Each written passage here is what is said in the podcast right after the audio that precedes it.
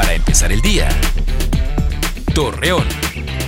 Muy buenos días, martes 2 de febrero le presentamos la información para empezar el día.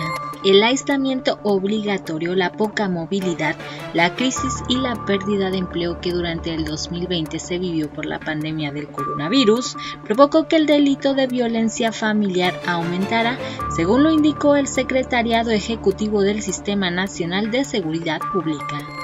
Rubén Calderón Luján, secretario de Educación en Durango, comunicó que este día dará inicio el periodo de preinscripciones. Asimismo señaló que los padres de familia deberán acudir a los planteles educativos para el registro de nuevo ingreso.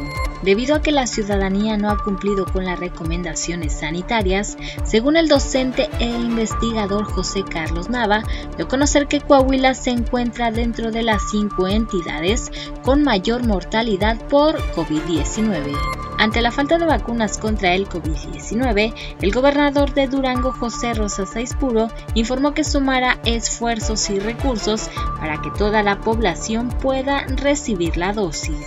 Hoy se celebra el Día de la Candelaria y actualmente en esta tradición las personas lo festejan ofreciendo tamales y atole después de haber encontrado al niño Jesús dentro de la rosca de reyes.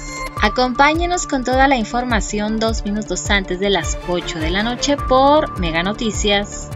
Para empezar el día. Torreón.